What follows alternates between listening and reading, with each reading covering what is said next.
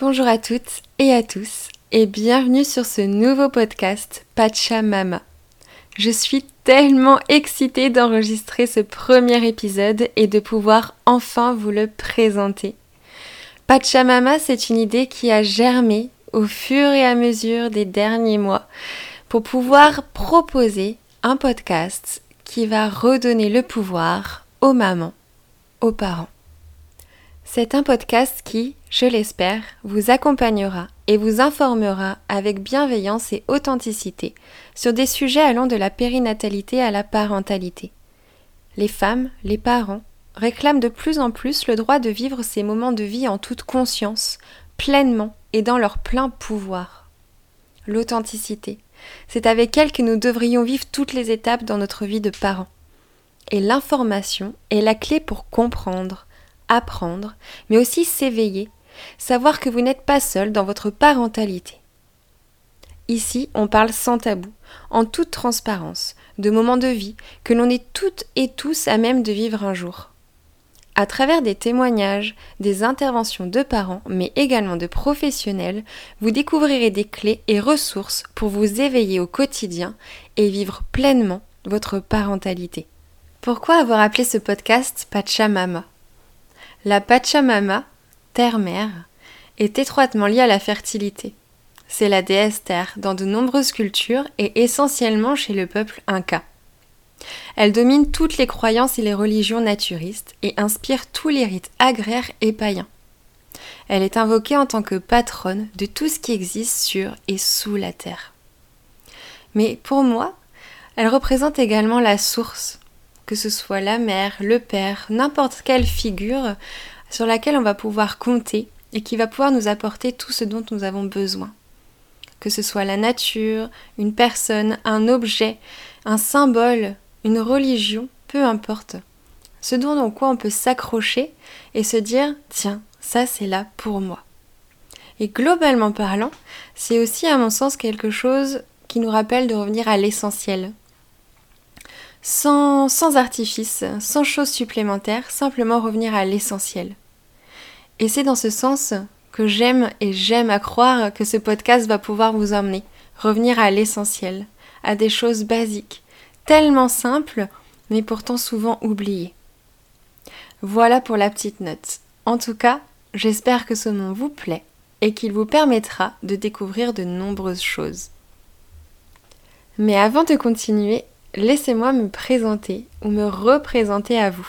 Je suis Flavie Bousquet, naturopathe de formation, et je me suis spécialisée en périnatalité pour pouvoir accompagner les femmes et les couples sur le chemin de la parentalité.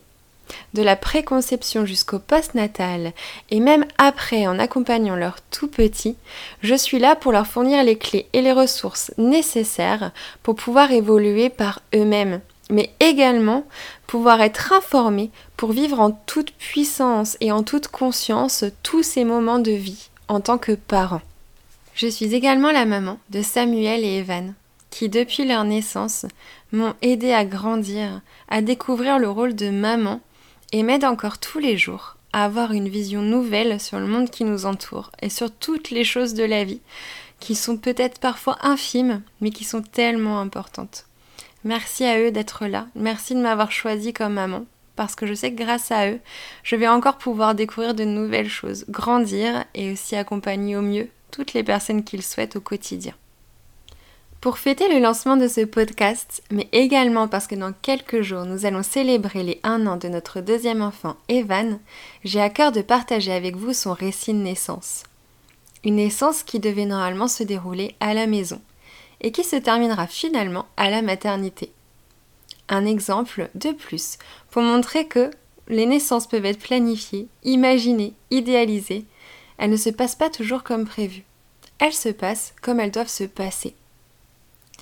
J'aimerais aussi vous parler de notre cheminement, tout ce que nous avons mis en place pour pouvoir être dans notre pleine puissance et pouvoir avoir la naissance la plus respectueuse et physiologique possible. Concernant les récits de naissance, je les trouve uniques, riches et incroyablement puissants. J'adore les lire, les voir, mais surtout ça permet de comprendre qu'il y a autant de naissances différentes qu'il y a d'êtres humains sur Terre.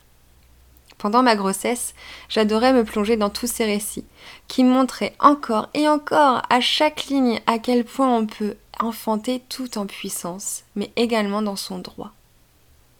Écrire son récit de naissance, ça peut être un acte puissant et libérateur pour certaines femmes, certains couples.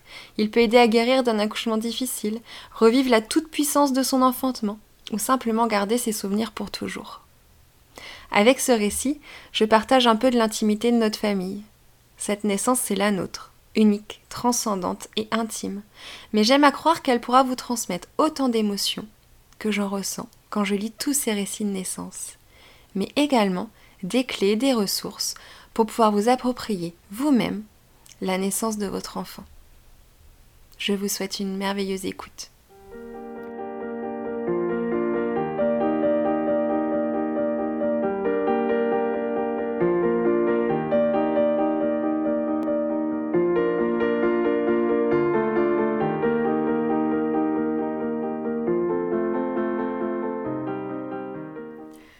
En novembre 2020, j'écoute mon corps.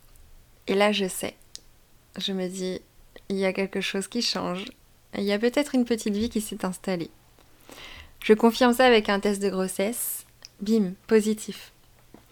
Quelques mois après la perte de notre bébé, euh, in utero, dans mon ventre, à, trois mois de grossesse, euh, c'est ce qu'on appelle un, bébé arc-en-ciel. ce petit bébé qui vient de s'installer à nouveau dans mon utérus. Et donc on est, euh, vraiment ravis. On est vraiment ravis de, euh, la nouvelle, de l'accueillir. Euh, on vient d'emménager dans, notre maison. Donc on a, la place, on est vraiment, très à l'aise dans notre environnement à ce moment-là. Donc c'est une merveilleuse nouvelle. Et tout de suite, euh, on commence à parler avec euh, mon conjoint de euh, la grossesse à venir et notamment de la naissance. on, a, on a énormément évolué depuis, depuis la naissance de mon premier enfant, donc Samuel, trois, ans, trois ans auparavant, du coup, hein, quand j'apprends la nouvelle. Et on a évolué sur le plan personnel. moi, j'ai énormément évolué sur le plan professionnel parce que ça fait, ça fait maintenant trois ans que j'accompagne également euh, les, parents, les mamans sur le chemin de la grossesse, la naissance euh, physiologique, le plus naturel possible, le plus respectueux possible. Donc on sait ce qu'on veut et on sait aussi ce qu'on ne veut pas. Et ça c'est vraiment très fort, très puissant d'avoir ce, ce sentiment-là en fait, de se sentir puissant, de pouvoir décider en fin de compte de ce qu'on veut ou pas. Euh, quand on sait que pour notre premier enfant, je venais tout simplement de commencer, euh, de rentrer dans ce monde-là de la périnatalité respectueuse, de, de l'accouchement physiologique, etc. Et du coup, on a été vraiment... Euh, on est rentré dans le système classique en fait. Hein. Le suivi classique, c'était très... très cadré, très peu bienveillant, très, très médicalisé. Euh, concernant la naissance en tout cas. Donc voilà, on, savait ce qu'on voulait, ce qu'on voulait pas. Et dès le départ, euh, on savait très bien que cet enfant-là, on voudrait l'accueillir euh, dans notre cocon, chez nous, à la maison. Euh, en partant de là, je savais très bien que euh, professionnellement parlant, la région où j'exerce, donc dans la Marne, c'est très très vide. C'est le no man's land euh, quand on cherche un accompagnement dans la périnatalité qui se veut différent du système classique. Euh, il y a très très peu de sages-femmes qui font des accouchements à domicile. Euh, il y a deux doulas qui euh, sont très axées Blessing Way ou autres, mais qui font pas forcément les accouchements à domicile. Il n'y a pas de maison de naissance, il n'y a pas de plateau technique. voilà, c'est vraiment très très enfin strict quoi. C'est vraiment très cadré. Il n'y a, pas d'autres options quand on souhaite autre chose. Donc ça, je le savais déjà parce que euh, toutes les mamans que j'accompagne euh, au quotidien euh, essayent de trouver des alternatives et, rament complètement en fait pour, pour, en trouver. Donc je me doutais que ça allait pas être facile. Donc la grossesse avance. Evan, Evan se porte bien, tout va bien, malgré des nausées qui étaient quand même très intenses, qui, m'ont valu quelques mois de pause au niveau de ma pratique. tout se passe bien, donc j'en profite vraiment pour cheminer encore plus, pour réécouter encore une fois la préparation à la naissance de Quantique Mama, ses podcasts, pour relire les livres de Michel Audin, pour euh, relire, euh, pour lire d'autres livres, découvrir également d'autres livres que je ne connaissais pas, notamment Accoucher par soi-même. Euh, enfin voilà, j'ai une liste énorme de livres qui m'ont permis aussi de, m'éveiller encore plus.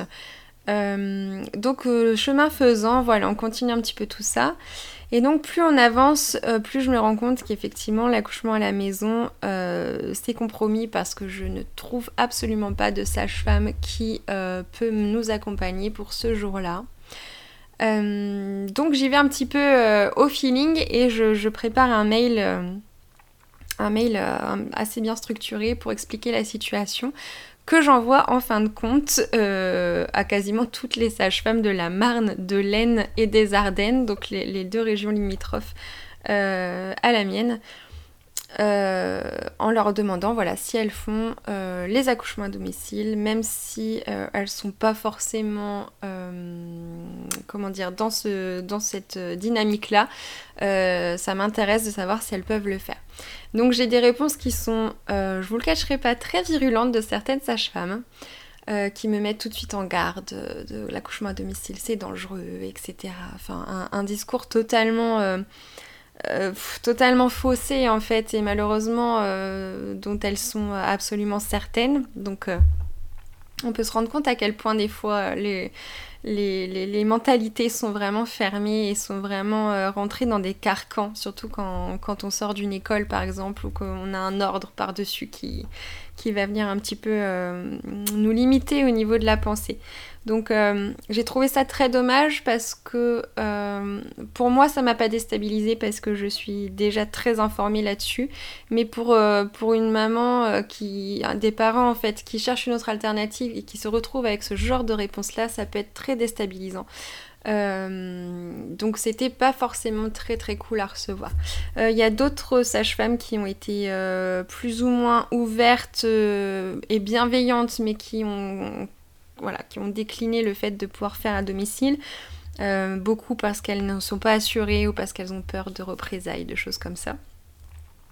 Et donc de fil en aiguille, euh, j'ai une, sage-femme qui m'appelle, qui m'explique qu'elle ne le fait pas, qui essaye quand même tant bien que mal de me rediriger vers la maternité, mais qui m'annonce quand même qu'elle connaît une de ses collègues qui euh, fait les accouchements à domicile. Donc euh, qui est assuré pour, hein, mais qui fait quand même un peu sous le manteau. Donc euh, on, imagine, vous imaginez quand même, euh, là je, fais une petite pause, hein, mais moi quand j'ai envoyé mes mails aux sages-femmes, j'avais l'impression que je devais me cacher.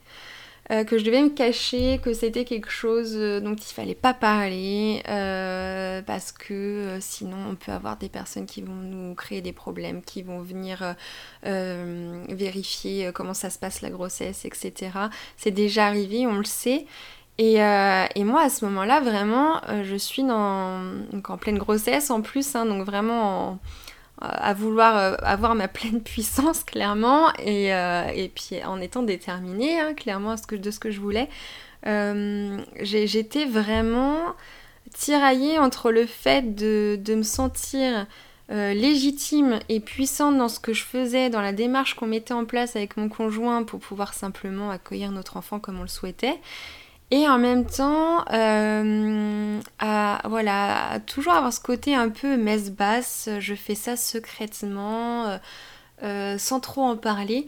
Et c'est vrai que c'est super ambivalent comme, sentiment. Et, ça, on y viendra par la suite, mais je trouve ça extrêmement dommage de ne pas se sentir légitime et accompagnée dans ce genre de démarche. Donc, de fil en aiguille, j'arrive à contacter cette sage-femme, cette fameuse sage-femme dont je ne dirai euh, absolument pas le nom. Euh, vous le comprendrez bien dans ce podcast, euh, ni ailleurs d'ailleurs. donc j'arrive à la contacter et à ce moment-là, j'en suis quand même rendue à 8 mois de grossesse, 7 mois de grossesse. Donc je lui explique la démarche, je la rencontre. Et donc là, elle accepte de venir à la maison, mais uniquement une fois que bébé sera né. Elle m'explique euh, qu'elle ne peut pas venir avant pendant la, naissance, parce que les femmes qu'elle euh, qu'elle accompagne pardon, en accouchement à domicile, c'est des femmes qu'elle suit généralement depuis le début de la grossesse. Euh, ce que je peux complètement comprendre, parce que c'est un lien quand même très fort, très puissant qu'il va y avoir avec la sage-femme, avec la doula, avec la personne qui vous accompagne le jour d'une naissance. Il faut qu'il y ait quand même une confiance mutuelle, il faut quand même que les personnes se connaissent.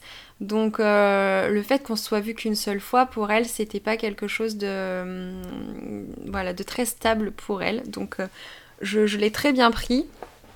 Euh, donc on avait déjà parlé d'un ANA, donc un accouchement non assisté avec mon conjoint. L'idée, ça avait fait son petit chemin aussi petit à petit.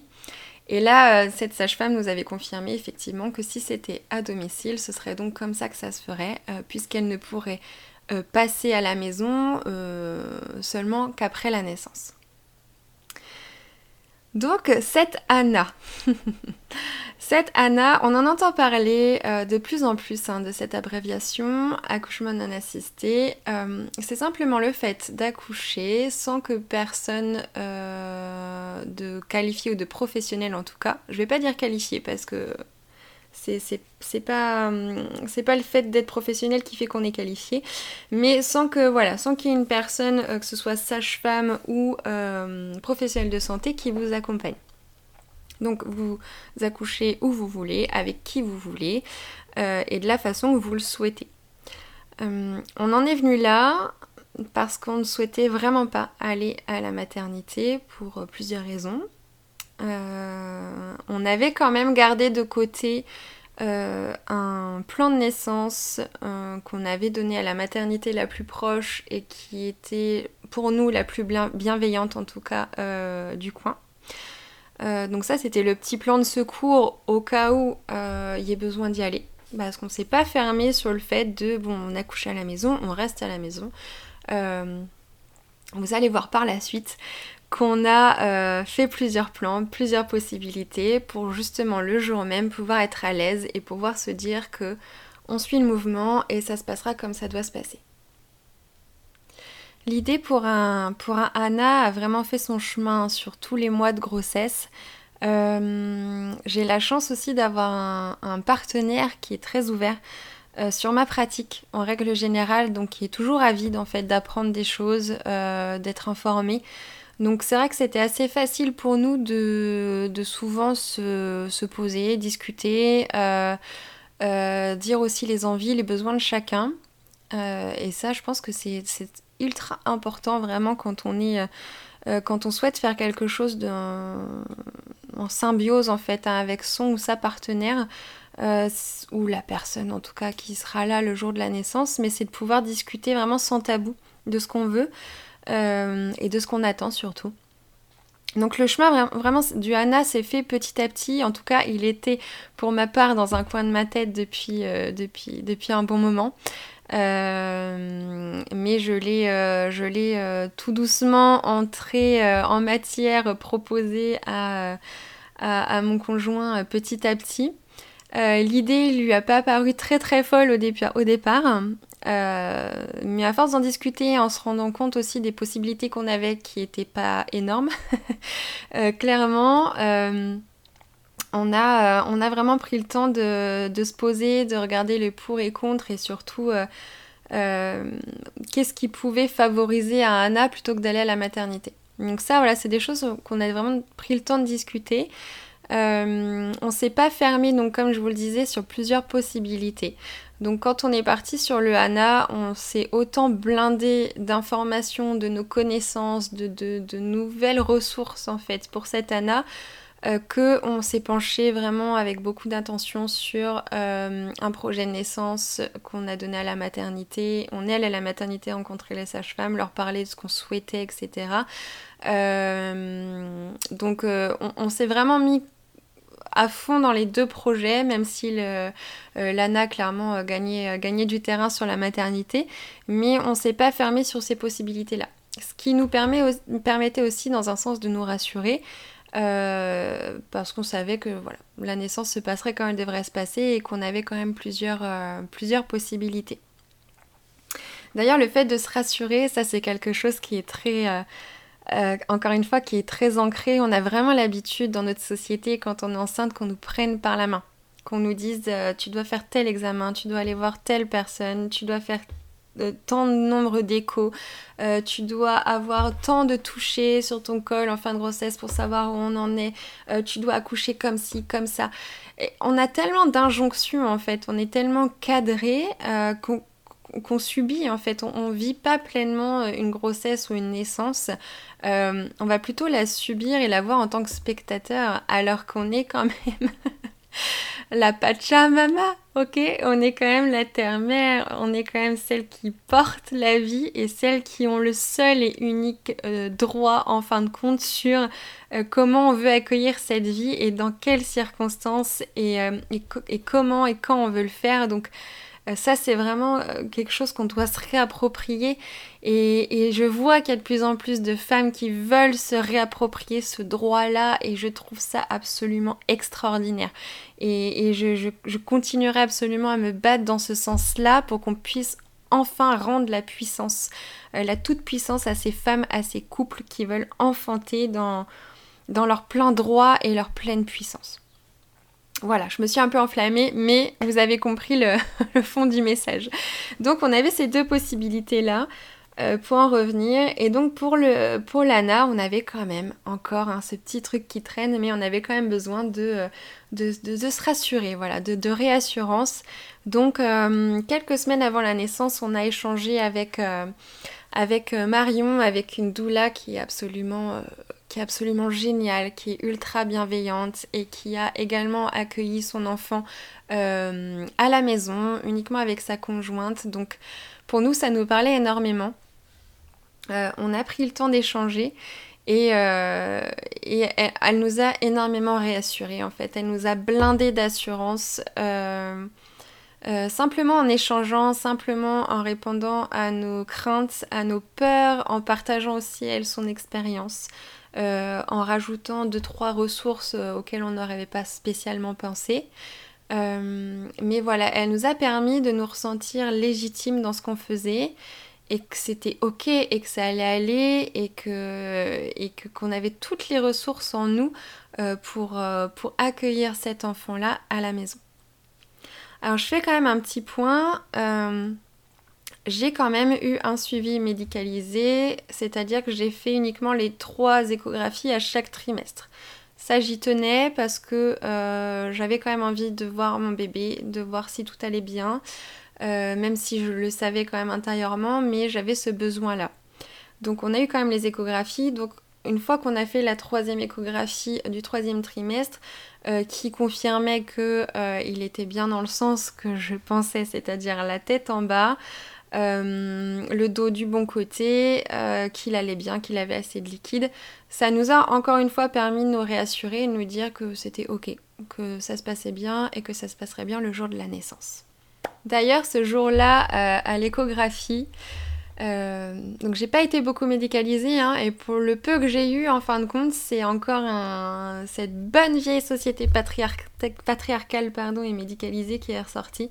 Euh, je suis allée à cette, euh, à cette échographie et euh, le gynécologue a absolument voulu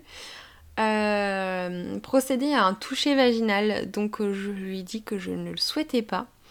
Euh, pour celles et ceux d'ailleurs qui, me suivaient déjà à l'époque, vous avez pu assister euh, à, mon, énervement suite à ce rendez-vous euh, sur Instagram. J'ai enregistré tout de suite quand je suis sortie.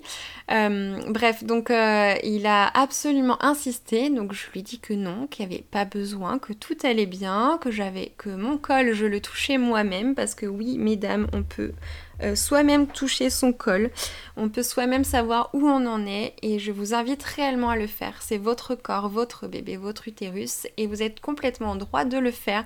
Euh, à la place d'un professionnel de santé et de le faire surtout si vous en avez envie et besoin.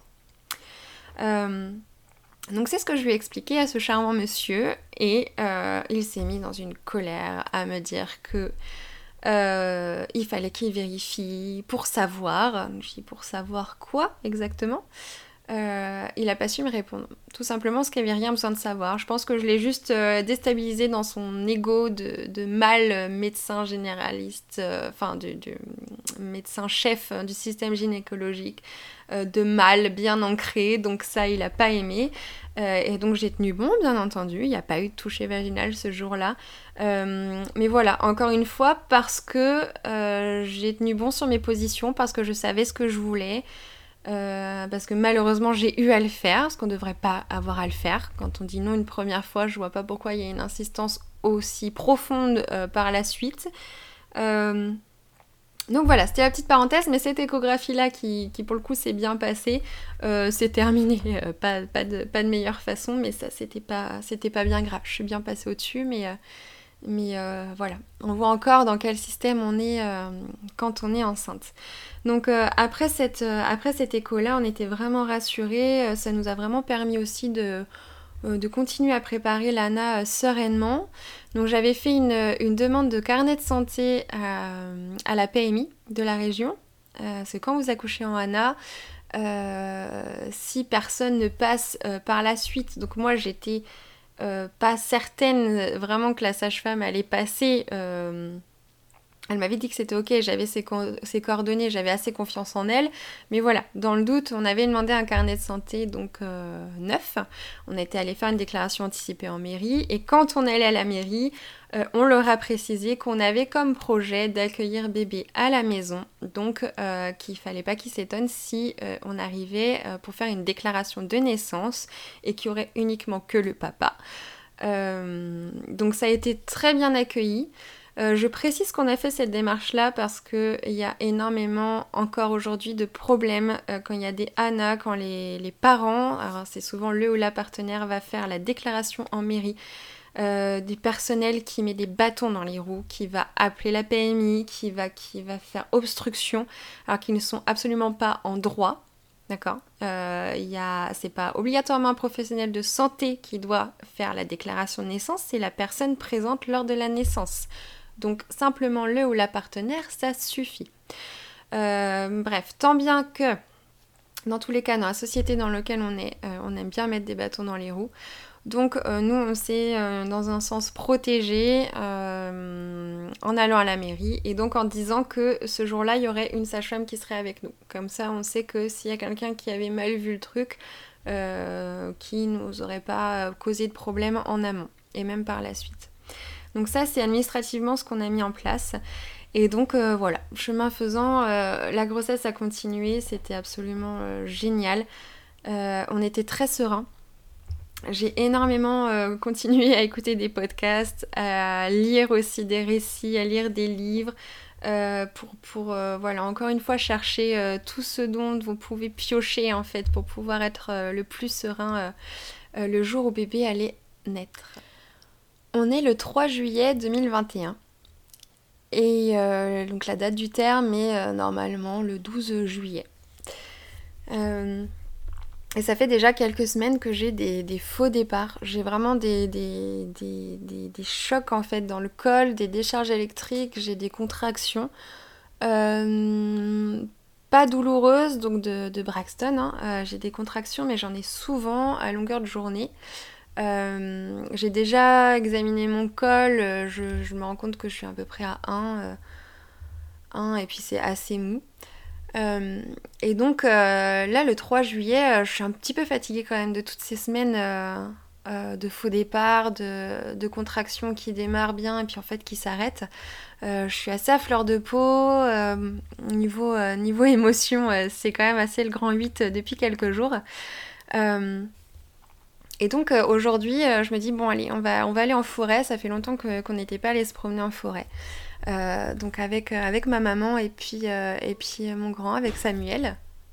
Et là, bah, après cette matinée vraiment où on, a profité de la forêt, on a profité de son énergie, je suis vraiment rentrée reboostée à la maison pour, pour retrouver le papa aussi pour le repas.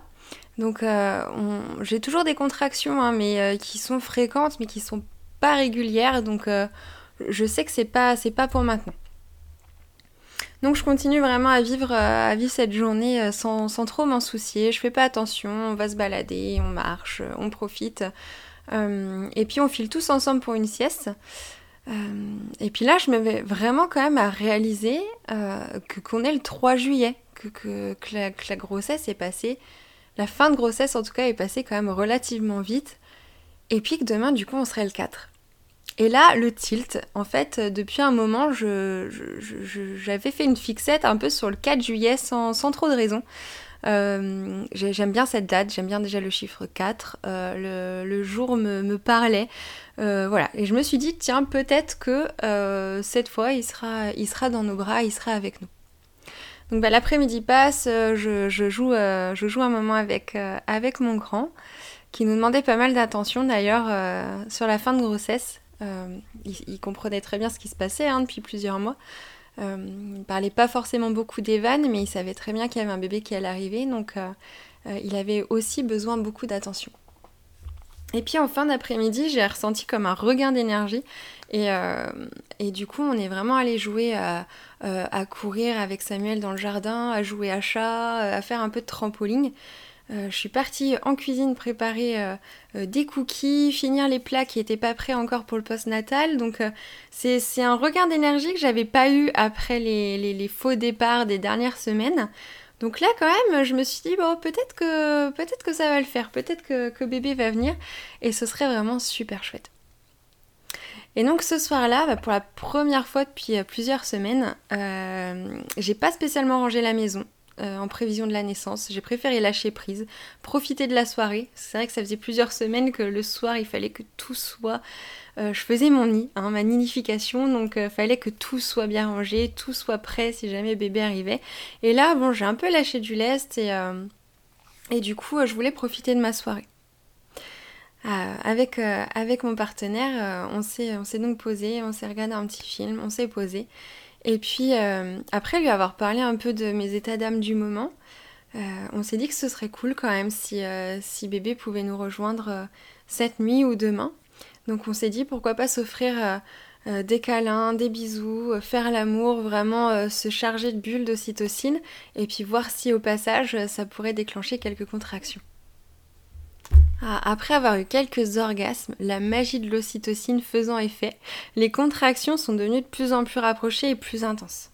Et là, je me suis vraiment dit, soit c'est un faux départ, je vais attendre quelques heures pour voir si ça s'arrête comme la dernière fois, soit vraiment c'est que c'est parti. On a invité bébé à venir et, euh, il s'est décidé à, commencer son chemin dans le canal de naissance. Donc euh, euh, on était plutôt excités pour le coup, il était quand même assez tard. Donc dans le doute, on s'est dit, bon, euh, si c'est vraiment le travail, on va installer quand même euh, notre petit cocon euh, dans le salon comme c'était prévu, avec, avec les draps, avec le ballon, avec mes petits mantras, tout ce qu'il faut. Donc tout en faisant ça tranquillement, je continuais à, boire mon infusion de feuilles de framboisier, je grignotais quelques dates, je soufflais les contractions qui je sentais étaient quand même plus intenses. Hein. Donc là Là, à ce moment-là, je ne savais pas encore, mais c'était plus des contractions de Braxton, c'était vraiment le travail qui, euh, qui commençait. Et, euh, et du coup, euh, voilà, je les ai accompagnés en, continuant à faire notre petite vie tranquillement. Et puis, avant d'aller se coucher, du coup, bah, on a vérifié que tout était OK, si jamais bébé voulait nous rejoindre pendant la nuit. Donc, on a installé les draps, les alaises, tout ce qu'il fallait. Et puis, je suis partie me coucher assez sereine, en suivant un peu le le flow, en suivant le mouvement. Comme, dit, euh, comme le dit si bien Quantique Mama, euh, si le travail a commencé mais que c'est ok, vous voulez rester chez vous, vous êtes bien, euh, allez vous coucher. Profitez de l'énergie de la nuit vraiment pour vous reposer. J'ai bien conscience, hein, surtout euh, pour mon premier, par exemple, quand, je sais que le travail a commencé, j'étais totalement excitée, je ne pouvais pas dormir, je, marchais dans tous les sens. Et en fin de compte, je me suis vraiment épuisée dès le début du travail. Euh, donc là, j'ai pas fait la même erreur et clairement, je me suis écoutée et c'était une très bonne chose. Je suis allée me coucher. Euh, j'avais des contractions hein, toujours assez régulières, mais qui étaient relativement, relativement gérables. Donc je vais me coucher sereinement. Je me couche simplement sur le côté gauche parce que bébé avait le dos à droite, donc pour l'aider à bien se placer. Donc le dos vers mon nombril avec la tête en bas. Donc je me suis mis de ce côté-là pour l'aider à, tourner. et je me suis dit que ça ferait un petit peu son chemin et ça l'aiderait aussi, lui, à trouver le chemin de naissance.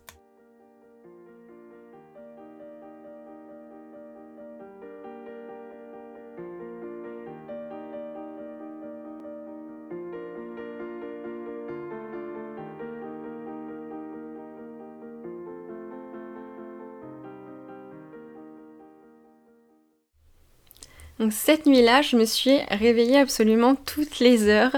Euh, mais c'était vraiment un réveil très bref. Je, sentais simplement que j'avais encore des contractions en fait. Donc je, je me réveillais, je me rendormais vraiment au rythme des contractions. Euh, mais j'arrivais quand même à m'offrir un peu de repos, un peu de sommeil.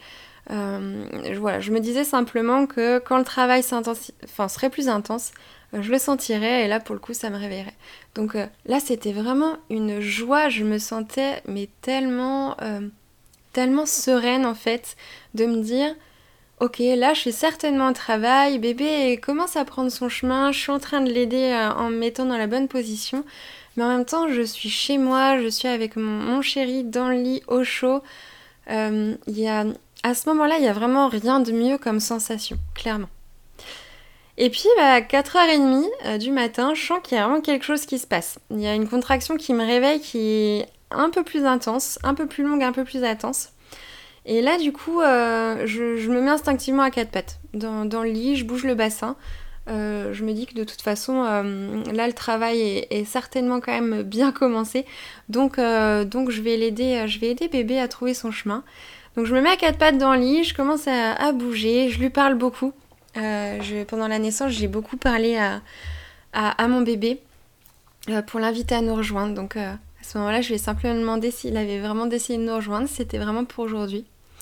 Et puis Fabrice se réveille tout seul. Je le réveille pas, il se réveille, il me regarde, il comprend. je sens qu'il est, excité hein, dans sa voix, que voilà, il a compris aussi que c'était le moment.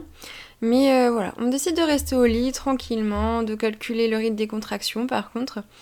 Euh, j'envoie un texto aux femmes de, mon entourage qui étaient là pour, la, pour ma Blessing Way.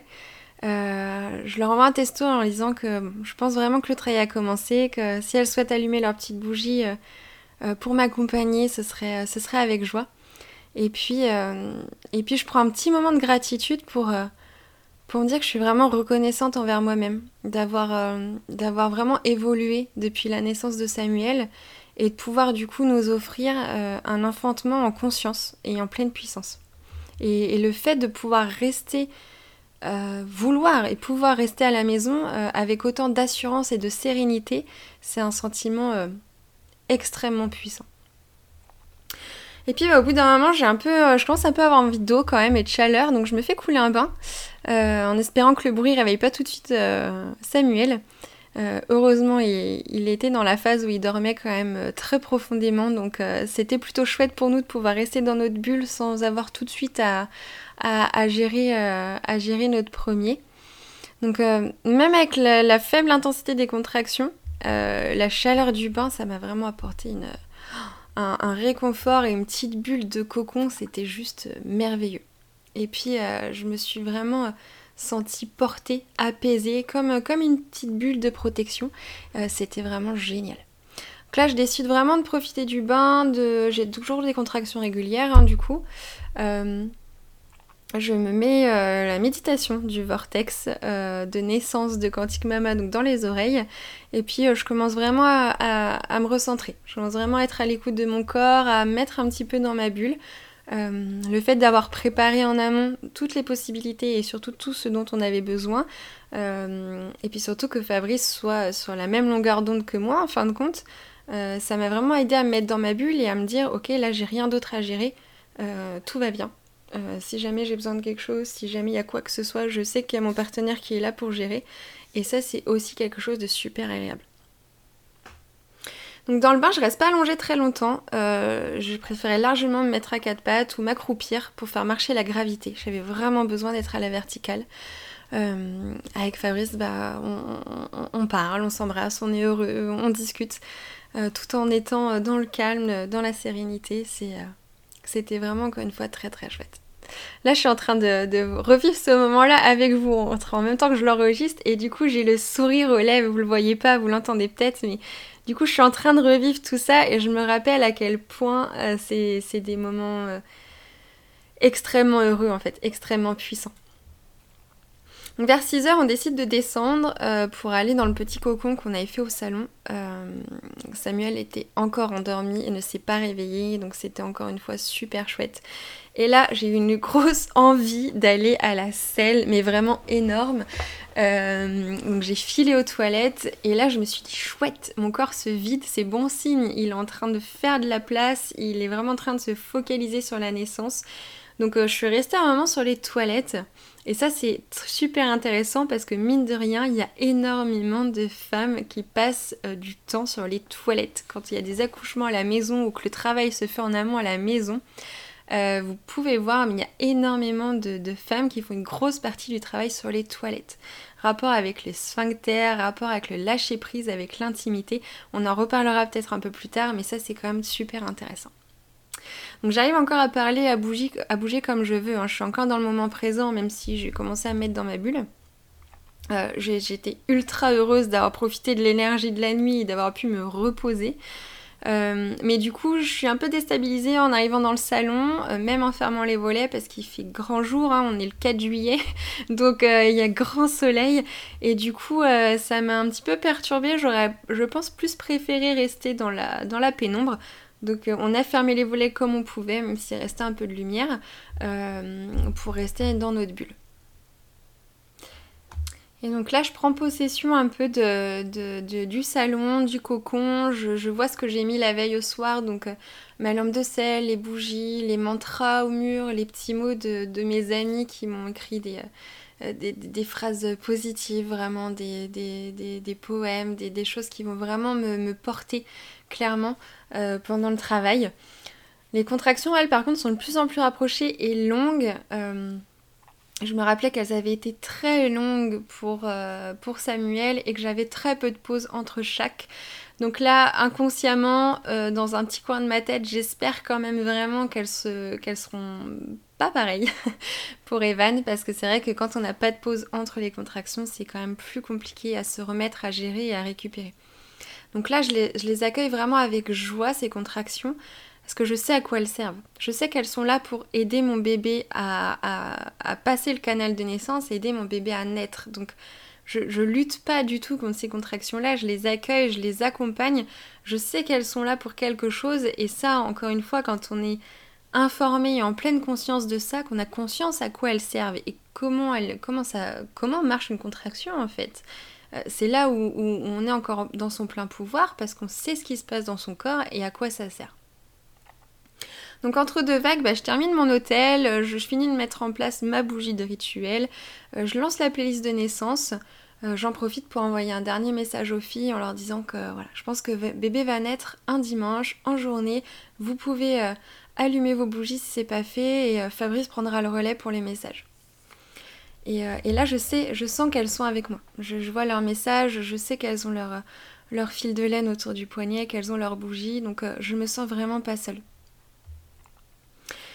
Et puis là, je vois Fab qui arrive avec, euh, avec le sac, avec tous nos affaires pour le travail.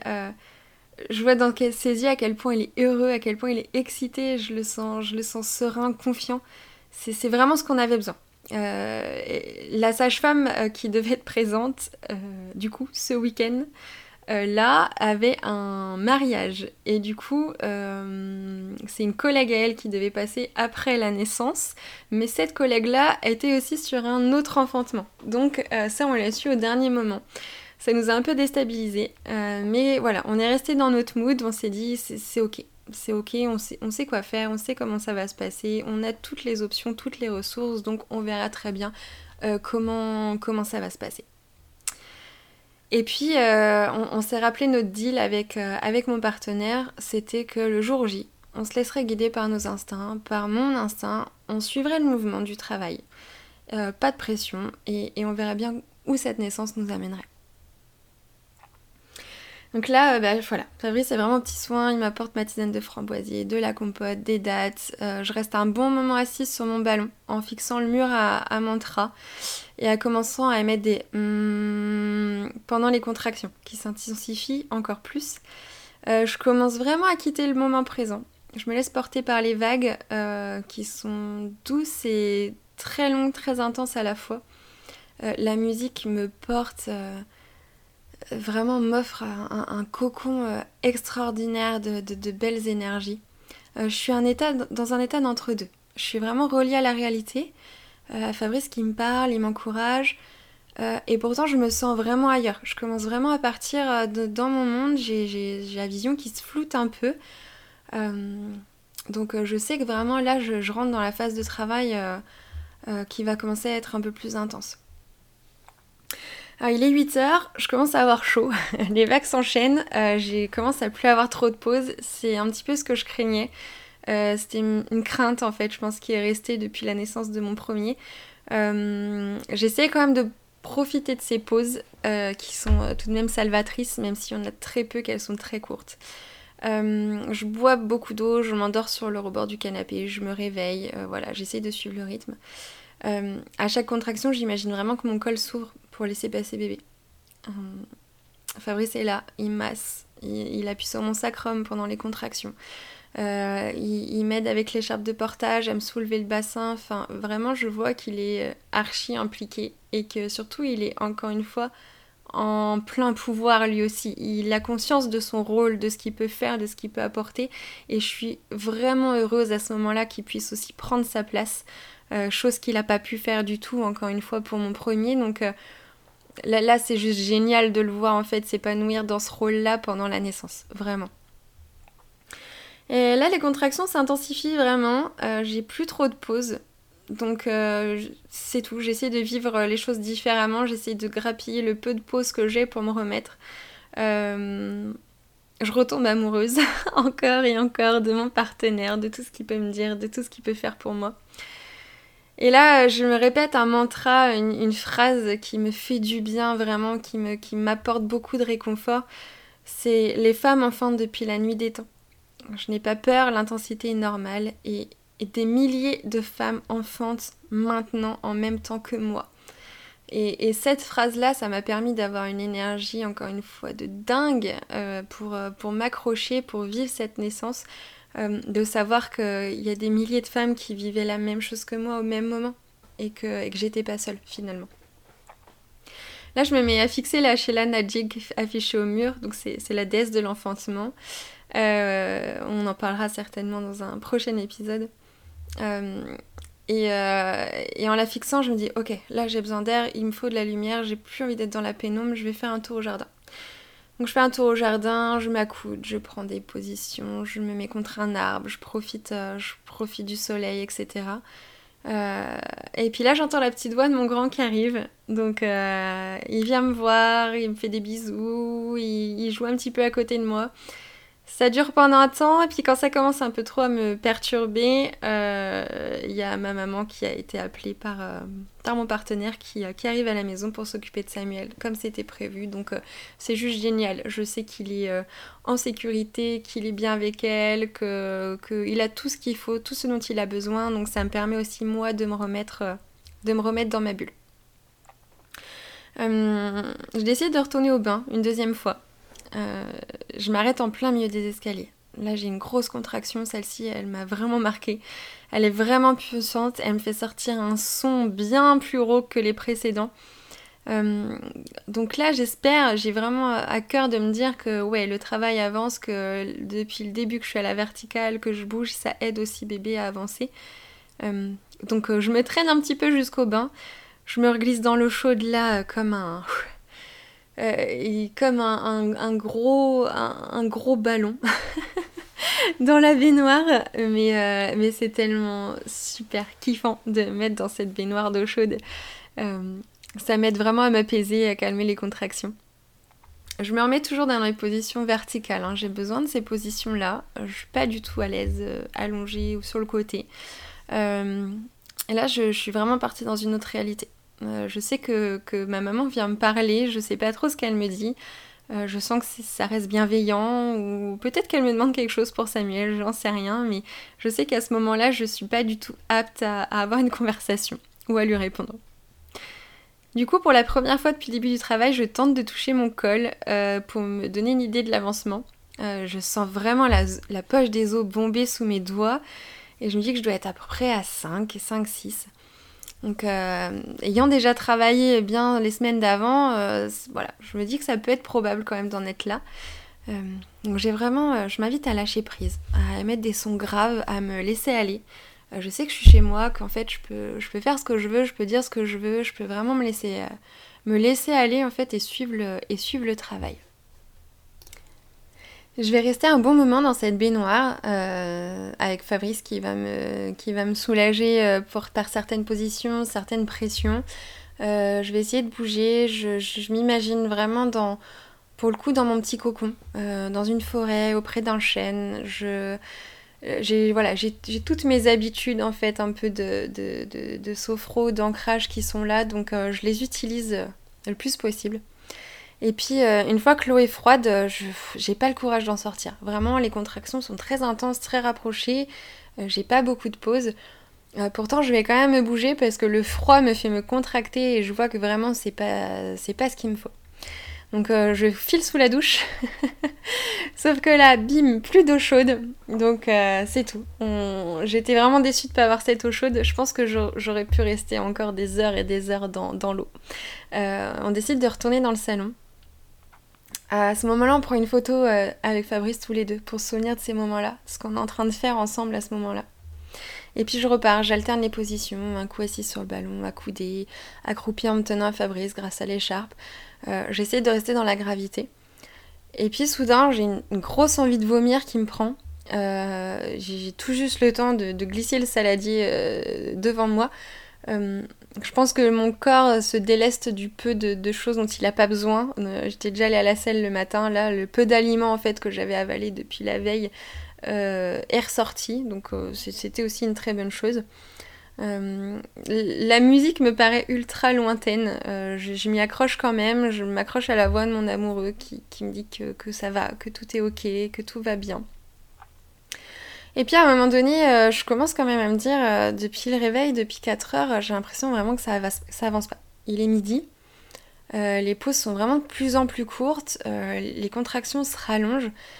Je, sens que je suis à l'âge chez moi, mais qu'il y a un truc, j'arrive pas à savoir ce que c'est, mais qu'il y a un truc qui, me bloque, inconsciemment qui me bloque, qui, qui, m'empêche de, lâcher prise complètement et, et, de pouvoir justement aider bébé à naître. Donc euh, j'ai beau alterner les positions, essayer de, gérer l'intensité, il y a vraiment tout qui se floute autour de moi. Je commence vraiment à perdre pied, à croire que j'y arriverai pas. Euh, pas comme ça, pas aujourd'hui, pas toute seule à la maison. Euh, je commence un peu à me dire, ok, là j'ai besoin en fait d'être réassurée. Il y a Fabrice qui me dit d'ailleurs qu'il est, qui, est là en fait, qui est présent et qui me dit que tout va bien. Mais j'ai pas l'impression que bébé approche. Euh, je, touche encore mon col instinctivement. J'ai l'impression d'être à 6-7, donc ça n'a pas spécialement bougé. Je sens qu'il y a quelque chose qui, bloque. Et puis euh, l'intensité de plus en plus forte. J'arrive vraiment plus à me canaliser. Euh, je pousse des râles que je ne me croyais pas capable de pouvoir émettre, qui me font du bien bien sûr sur le moment. mais après j'ai vraiment l'intensité qui reprend et là à ce moment-là je le sais j'ai besoin d'être rassurée et surtout d'être rassurée de savoir que mon bébé va bien. Je sais que tout est ok, mais en fait avec toutes ces contractions et le fait de ne pas avoir de pause, je sens pas mon bébé, je sais pas si ça va ou pas et à ce moment-là, je suis tellement tellement déçue et perdue de me dire pourquoi il n'y a pas la sage-femme avec nous, pourquoi il n'y a pas une sage-femme comme on voulait à la base avec nous. Est-ce que j'ai simplement besoin qu'elle me dise c'est ok, c'est normal, ton bébé va bien, tu peux lâcher prise, tu peux continuer. À ce moment-là, j'ai vraiment besoin de... Je sais que c'est ça qui bloque et j'ai vraiment besoin qu'on me dise ton bébé va bien. Je sais que tout va bien autour, mais j'ai vraiment besoin de me dire ton bébé va bien. Donc d'un commun accord, on décide de partir à la maternité euh, pour accueillir Evan. Euh, le temps entre cette décision et l'arrivée à la maternité m'a paru juste interminable. On n'a que 25 minutes pour aller à la maternité, mais j'ai cru que ça allait durer, que ça durait une heure, voire deux heures. Euh, j'ai pas du tout fait attention à ce qui se passait autour de moi, j'avais les yeux fermés, il y avait trop de lumière. Euh, vraiment, pour le coup, le trajet était pas foufou. C'est pas forcément de bonne volonté hein, qu'on y allait, mais je sais que j'avais ce blocage-là et que le temps que quelqu'un me dirait pas votre bébé va bien, c'est ok, ça avancerait pas. Voilà. Et des, fois, on va faire une fixette là-dessus, je m'en rends compte maintenant, et ça va absolument euh, tout bloquer. Et, et, je vois bien à quel point ça a vraiment eu un impact pour nous, en tout cas pour, pour la naissance d'Evan. le trajet, je ne vous en parle pas, c'était très compliqué pour moi. Donc on arrive à la maternité vers 13h30. On monte, euh, on, arrive devant la maternité. Là, je, me rends compte que l'environnement est différent. C'est plus hostile qu'à la maison. Euh, mais pour autant, je change rien mon comportement. Je prends les postures qui me soulagent. J'émets des sons si j'en ai besoin. Euh, je me mets dans les bras de Fabrice voilà, pour, me réconforter, pour, savoir qu'il est avec moi. Euh, la notion de temps, à partir de là, elle me paraît totalement superflue. Euh, je, regarde plus du tout euh, à, tout ça. On nous emmène en salle de travail, et là, là, l'univers m'a envoyé exactement ce dont j'avais besoin. Il y a une merveilleuse sage-femme qui m'a regardé droit dans les yeux, qui m'a caressé le bras, qui m'a dit c'est merveilleux ce que vous faites. Vous travaillez super bien. Tout va bien et votre bébé va très bien. Et à partir du moment où j'ai entendu votre bébé va très bien, c'est ce dont j'avais besoin euh, qu'on me dise. Et là, c'était génial. J'étais redescendue, j'arrivais de nouveau à, respirer, à gérer les contractions. C'était juste génial. Donc après, j'ai eu l'après-coup où je me suis dit, bon, bah maintenant on a la maternité, ça va plus être forcément euh, mon petit cocon comme on, comme on voulait, mais voilà, on va rester dans notre, euh, dans notre projet du mieux qu'on peut.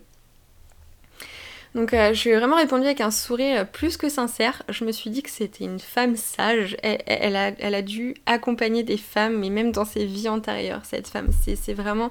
Dans le regard, ça se voit de toute façon. Et, et je suis vraiment ultra heureuse d'avoir pu être accompagnée par cette sage-femme. Il y a une autre sage-femme qui nous rejoint, vraiment très douce, très discrète aussi.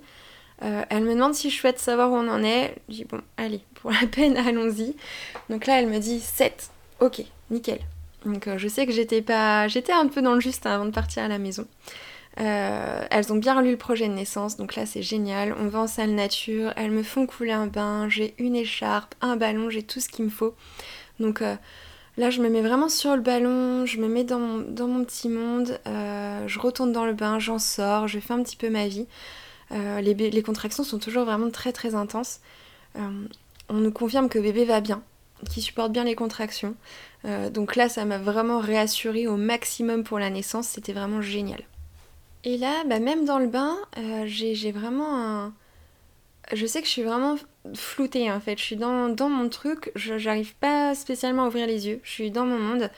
Et, euh, et, je crois qu'encore une fois, qu'intérieurement, le fait d'être en la maternité, c'est un autre blocage qui est apparu. C'est autre chose qui s'est.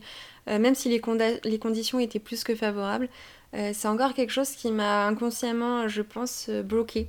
Qui m'a vraiment euh, ouais, qui, m'a fait me contracter en fait et qui, a, je pense, joué sur l'intensité des contractions. Donc ces contractions qui étaient de plus en plus fortes et euh, j'en avais vraiment qui me coupaient le souffle et j'arrivais plus spécialement à me à m'accrocher à quelque chose en fait pour pouvoir revenir à la réalité et pouvoir reprendre un peu le dessus en fait tout simplement pour pouvoir les accompagner au lieu de les subir. Donc là j'ai la sage-femme qui me propose euh, d'inhaler d'inhaler le produit, j'ai bien d'oublier le nom, mais euh, pour, euh, pour m'aider à m'apaiser. Donc euh, je lui dis ok, ça c'était quelque chose qu'on avait éventuellement parlé, dont on avait éventuellement parlé. Donc ça va m'aider pendant un temps à, essayer de me reconnecter un petit peu à tout ça, à revenir un peu pour accompagner les contractions. elle, a une, elle, a une, voix, cette sage-femme, elle s'appelle Claire, elle a une voix extrêmement douce. Elle est d'une douceur euh, de dingue et elle m'a aidé justement vraiment à m'apaiser, à, reprendre un petit peu le cours de l'enfantement pour que je puisse en profiter aussi et pas le subir. Je continue à appeler euh, Evan, hein. je lui dis viens mon bébé, viens, on le fait, tu vas naître, je, t'attends, je vais t'aider. Je continue à prendre des positions de gravité hein. euh, parce que je sais qu'il est là, je le sens, je le sens tout près. Euh, j'ai mon corps qui transpire de tous les côtés, il fait très chaud, je fais tomber absolument tout, la blouse, absolument tout. à ce moment-là, c'est contradictoire parce que autant j'ai vraiment du mal à accompagner les contractions, et en même temps, je me sens vraiment forte, je me sens vraiment puissante, euh, animale. Je, le regard des autres n'a absolument aucune importance à mes yeux, clairement. Euh, je, vois mon chéri qui me regarde, qui, qui est là, quoi, qui est présent, qui vit aussi le truc à fond. Et, euh, et, ça, c'est encore une fois un sentiment de absolument de dingue que, que j'aimerais pouvoir graver et pouvoir garder. Donc là, je demande à Claire, parce que je, personnellement, je n'arrive plus à avoir la force d'aller toucher le col. Donc je lui demande de me dire où j'en suis. Elle me dit 9. Donc là, c'est juste génial. Euh, je sais que ça a avancé, que j'ai réussi à lâcher prise. Euh, je me mets vraiment sur euh, accroupie en fait, hein, à quatre pattes. et là, en fait, j'ai une vague qui arrive de contraction et je n'arrive vraiment plus du tout à gérer. je perds pied, je subissais énormément. Euh, alors c'est terrible de dire ça quand on se dit que le début était génial jusqu'à maintenant. Et en même temps c'est très contradictoire parce que là quand j'en parle on pourrait croire que vraiment c'était terrible. Mais c'était puissant en fait. c'était extrêmement puissant. Euh, le problème c'est que moi je ne sentais plus rien. Je, je, vraiment j'émettais des sons très très très graves, très longs parce que c'était vraiment compliqué pour moi de gérer. Et là j'ai un plaf énorme. D'un coup, euh, une grosse, grosse flaque, une grosse quantité de liquide euh, qui me chaud, qui me glisse entre les jambes. Donc là, on a tous bien compris que c'était la poche qui avait, euh, cédé. Donc avec la pression, bien sûr, bébé avait avancé dans le, dans le canal de vie. Hein. donc avec la pression, la poche a cédé. Donc là, je sais, je sais que bébé est bientôt là, je sais qu'il va être dans mes bras. Euh, Fabrice est à côté, il c'est un rock, il me supporte, il me soutient, euh, il, m'apporte de l'eau, de l'eau que d'ailleurs que je lui balance à la figure parce que je n'en veux pas à ce moment-là. Euh, les, sages-femmes, elles sont présentes, elles sont pas du tout intrusives et, et, ça, j'aime ça sur le moment vraiment. Elles sont là que quand on les appelle pour en avoir besoin, elles vont pas faire de gestes, de paroles intrusives. À aucun moment, elles vont me proposer euh, de prendre la péridurale, elles vont me proposer de, changer de position. Elles sont vraiment là pour porter l'espace et ça j'ai trouvé ça génial, mais vraiment génial euh, qu'elles puissent faire en fait leur métier pleinement et nous accompagner dans ces conditions-là. Et là, les vagues d'après euh, m'emportent, clairement, je ne suis plus là. je, souhaite vraiment enfanter dans ma puissance et pas avoir recours à la péridurale, et pourtant, Pourtant, en sachant que la poche avait cédé en étant un œuf, euh, en m'étant concertée avec moi-même du mieux que je pouvais, on va dire dans l'état où j'étais, euh, j'ai demandé la péridurale en toute conscience. Et là, je le précise, en toute conscience. Je savais ce que je demandais, je savais ce que ça allait faire, je savais comment je la voulais, mais je sais qu'à ce moment-là, euh, sans ça, c'était bloqué. Je me sentais bloquée. Je sentais que bébé n'allait jamais sortir. Euh, que j'avais tellement d'intensité en fait avec les, contractions que, bébé ne pourrait pas naître et que je pourrais pas profiter de cette naissance. Donc là, je demande vraiment le plus petit dosage euh, comme on avait souhaité. Donc l'anesthésiste arrive, euh, je, il me pose la péridurale. Pendant ce temps-là, je suis vraiment allée à la rencontre de bébé. Je l'ai appelé, je l'ai rassuré pour lui dire qu'il serait bientôt là, que ce serait bientôt fini. et là, donc j'ai vraiment cette sensation de pousser, que mon corps pousse, euh, cette irrépressible en fait envie de pousser qui arrive euh, pas, euh, pas consciemment, vraiment, c'est le corps qui pousse. Et ça, je ne l'avais pas ressenti pour Samuel, parce que pour Samuel, j'étais couchée les, quatre pattes en l'air, avec la péridurale, hein, l'accouchement classique, comme on veut bien nous le vendre. Donc j'ai absolument pas senti ces sensations-là. Et là, de sentir en fait mon corps qui fait le job, en fait, il fait le job, le corps, quoi. Il, fait son truc. Euh, et, c'était vraiment magique. instinctivement, je me mets à quatre pattes. j'ai vraiment besoin d'être dans cette position.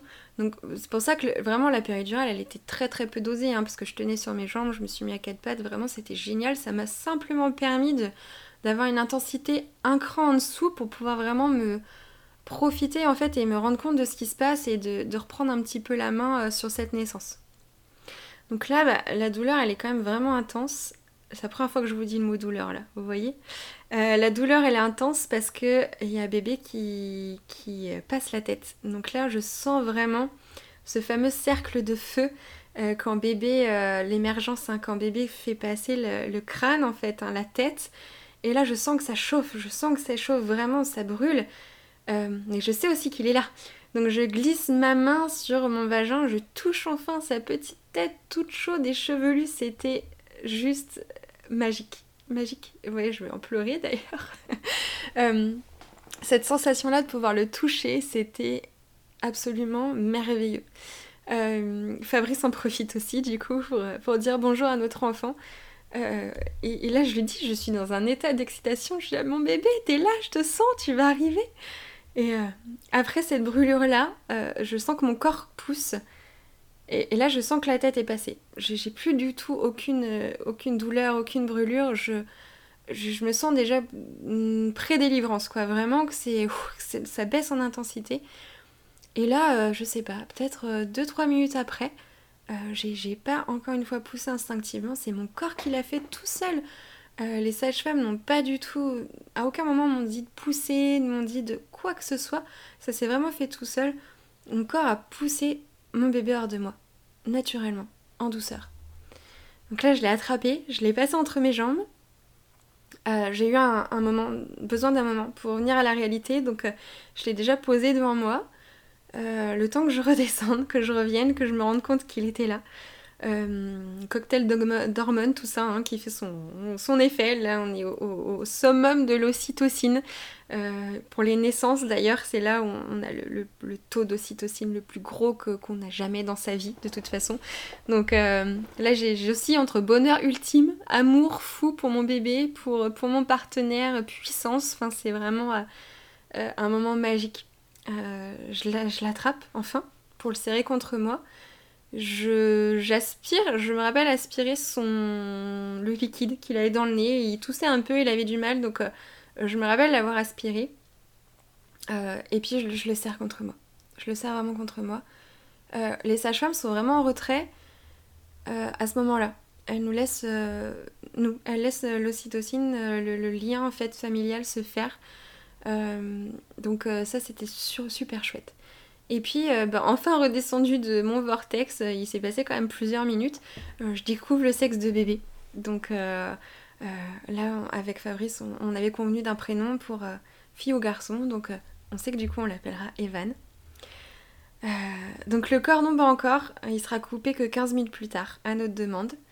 une fois qu'Evan aura reçu tout son sang et toutes ses cellules souches, on attend que bébé s'accroche au sein pour sa première tétée, il n'y a pas de manipulation, à notre demande encore une fois. le placenta naît, quelques minutes plus tard aussi. Euh, mon corps l'expulse sans problème. J'ai Fabrice qui montre aux sages-femmes comment faire l'empreinte du placenta. Euh, donc là j'avais une fierté absolue envers mon mec à ce moment-là. Euh, et puis ce, fameux placenta qui sera mis d'ailleurs de côté au congélateur jusqu'à ce qu'on le ramène à la maison. Donc voilà, c'est comme ça que notre famille s'est agrandie, que mon cœur a explosé d'amour, que notre tissage a commencé. ce tissage qui, qui, dure maintenant bientôt depuis plus d'un an et, j'espère qu'il durera euh, pour toute la vie. C'était beau. J'ai encore les larmes qui sont coincées. Hein. Elles sont pas sorties, mais ça aurait pu. Euh, voilà. C'est une naissance, c'est notre naissance. Euh, c'est ma naissance en tant, que, en tant que maman pour une deuxième fois. c'est notre expérience propre. Donc des naissances, il y en a des tas toutes les secondes dans le monde, qui sont toutes différentes. Mais euh, celle-là, c'est la nôtre. Et, euh, et j'espère que dans ce récit, vous aurez peut-être pioché des, des émotions, des ressources, des, des questions peut-être, des questionnements. Euh, que vous pourrez bien entendu me poser si vous, vous souhaitez m'écrire. C'est avec plaisir. Donc j'espère que vous avez vécu une très belle écoute, un très beau premier épisode. Et je vous dis à la semaine prochaine.